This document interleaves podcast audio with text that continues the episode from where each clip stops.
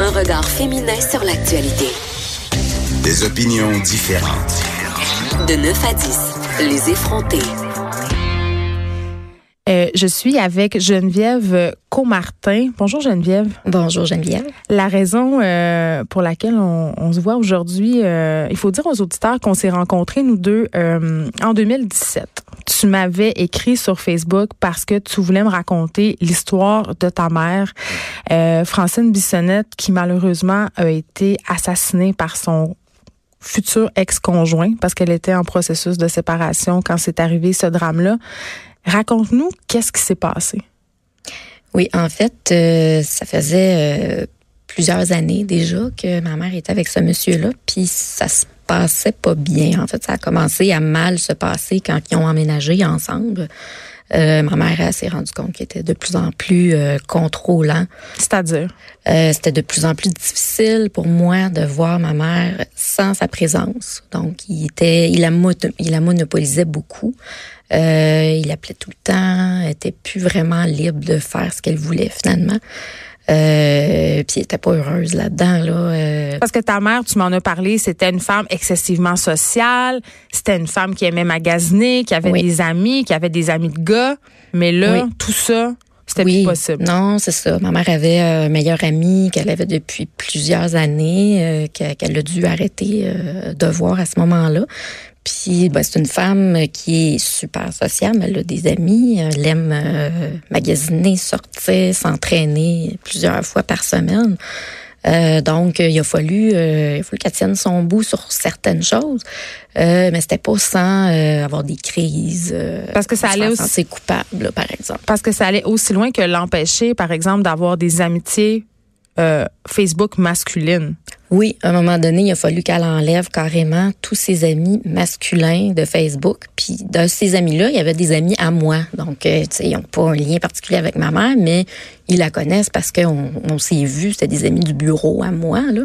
Puis ils m'ont demandé, là, qu'est-ce qui se passe avec ta mère? Euh, J'ai vu qu'elle m'a enlevé sur Facebook. Puis je me dis, ben, voyons donc, je ne sais pas, je vais lui demander. Puis pour raconter que oui, en effet, il avait fallu qu'elle enlève tous ses amis euh, masculin de Facebook, même euh, son beau-frère, par exemple, là, euh, qui, qui est quelqu'un de la famille. Là, donc, euh, ça n'a aucun sens. Et là, ces jours-ci a eu lieu, évidemment, le procès de Daniel Derry. C'est pour ça que tu ici aujourd'hui. On va y revenir. Mais toi, à partir, j'ai envie de te demander, à partir de quand? Parce que quand on est extérieur à une situation de violence conjugale, puis quand il y a de la violence psychologique, parce que c'était beaucoup ça dans le cas de Daniel Derry et de ta mère, Francine Bissonnette, à partir de quand, toi, comme proche de cette femme-là, tu commences à te rendre compte que oui, il y a quelque chose qui cloche, puis que c'est pas normal, puis que tu commences à être inquiète pour sa sécurité.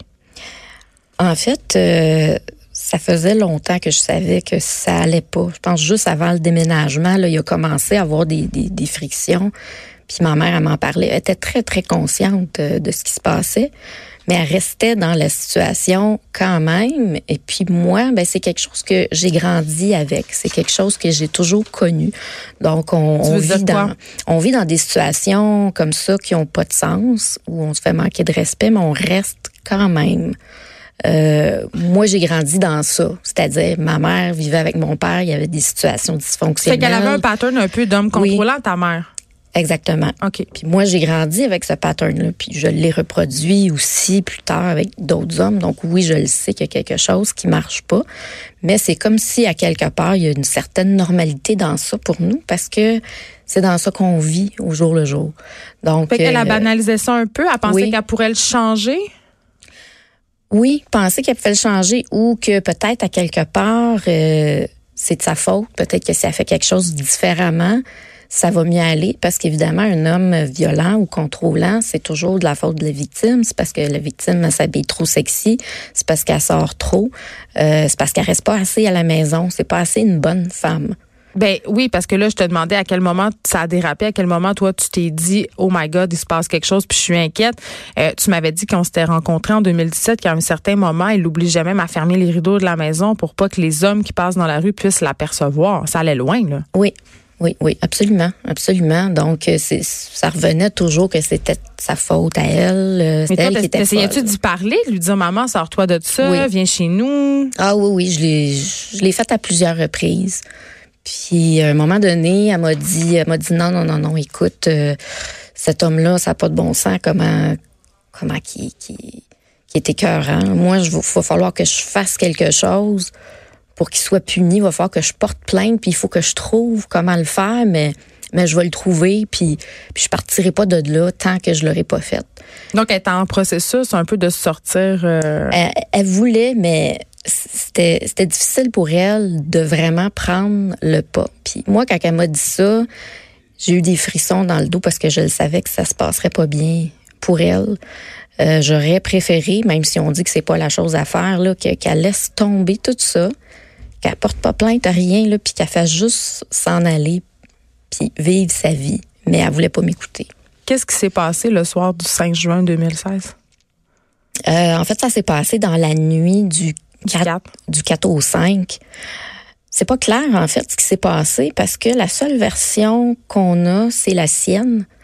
Euh, donc, c'est pas, c'est pas clair. Moi, j'ai parlé à ma mère, par contre, la soirée du 3 juin, le vendredi soir. Avant qu'elle soit assassinée. Avant. Euh, cette semaine-là, ça avait super mal été euh, entre les deux. Euh, il lui avait fait des menaces euh, de mort, là, de la laisser sur le bord du chemin, puis frapper sa tête et tout ça. Donc, ça allait pas bien. Là. Ma mère était très, très stressée quand elle m'a téléphoné. Puis cette fois-là, elle m'a dit, écoute, là, je suis vraiment tannée. Euh, je vais partir, puis là, je vais être célibataire pour longtemps. Là. J'aimerais ça qu'on regarde pour une maison euh, où est-ce qu'on habiterait les deux ensemble. Puis elle me disait, je vais m'occuper euh, du jardin, je vais m'occuper de la piscine. Mais ça s'est pas passé comme ça. Ben non, ça s'est pas passé comme ça. Mais moi, quand elle m'a dit ça, je, me suis sentie euh, soulagée parce que je me suis dit, enfin, tu sais, elle va être tranquille, on va être ensemble, je vais m'en occuper, elle va être bien, alors pas besoin de chercher quoi que ce soit ailleurs, ça va bien aller.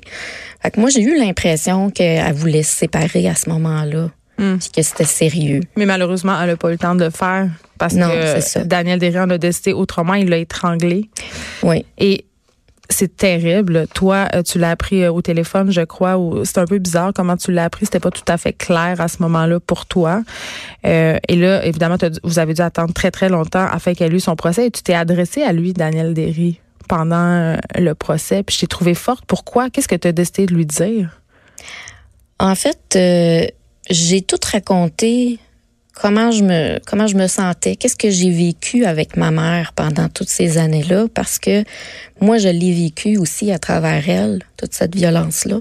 Donc euh, c'est ça que j'ai raconté. Puis j'ai aussi j'ai aussi dit que pour nous les victimes, c'est une sentence à vie. Puis que lui, sa sentence, parce que là, lui était accusé d'un meurtre au deuxième degré, c'est devenu troisième degré. Il pourrait sortir en 2021, Geneviève Comartin. Oui, oui. il peut demander de sortir en 2021. J'en reviens pas. Je l'ai même pas dit à ma fille encore parce que je ne sais pas comment il dit ça. Elle, elle a peur parce qu'évidemment, ce monsieur-là, pendant qu'il était avec ma mère, il nous a fait des menaces de mort. Puis ça, la police le sait. Euh, je dis, le système de justice le sait, mais il ne semble pas en, tenir compte. Et tu le poursuis au civil? Oui, ce, cette poursuite-là a été terminée il n'y a pas longtemps. En fait, là, ça a été réglé euh, en dehors des, des tribunaux. Tu demandais des dédommagement pour euh, aller récupérer ses meubles et tout ça parce qu'il ne donnait pas accès à la maison. Ça a été difficile, même au funérailles, d'avoir des vêtements pour elle. Il voulait pas te laisser Sa famille, euh, à Daniel Derry, voulait pas te laisser rentrer. Oui, c'est ça. Au début, j'ai pu rentrer quelques fois pour aller récupérer ses vêtements pour les funérailles, mais bon, il fallait que je me dépêche. il était toujours pressé. Puis déjà, moi, juste rentrer dans la maison, c'était horrible.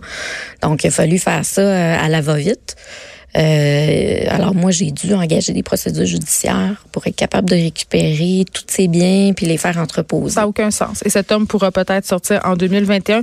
Il ne reste pas beaucoup de temps, Geneviève Comartin, mais euh, qu'est-ce que tu aurais envie de dire aux personnes qui ont qui ont sous cette impression qu'un de leurs proches qui est victime de violence conjugale? Est-ce qu'on peut faire quelque chose?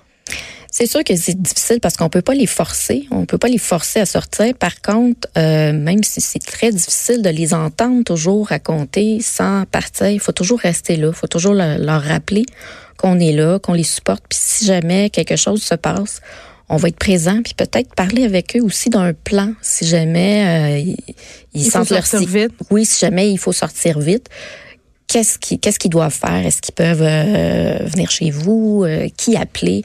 Juste en parler comme ça. Si jamais il y a quelque chose, ben ça va leur donner une indication de quoi faire. On rappelle aussi que l'organisme SOS violence conjugale, puis il y a plusieurs maisons d'hébergement, mais malheureusement ces maisons-là, on en a parlé souvent, il manque de financement. Merci Geneviève Comartin d'avoir été avec nous. On te souhaite la meilleure des chances. J'espère que tu vas pouvoir te reconstruire euh, dans cette vie. Ben merci à toi. Ça fait merci, plaisir. merci d'avoir été avec nous. On se retrouve demain de 9 à 10.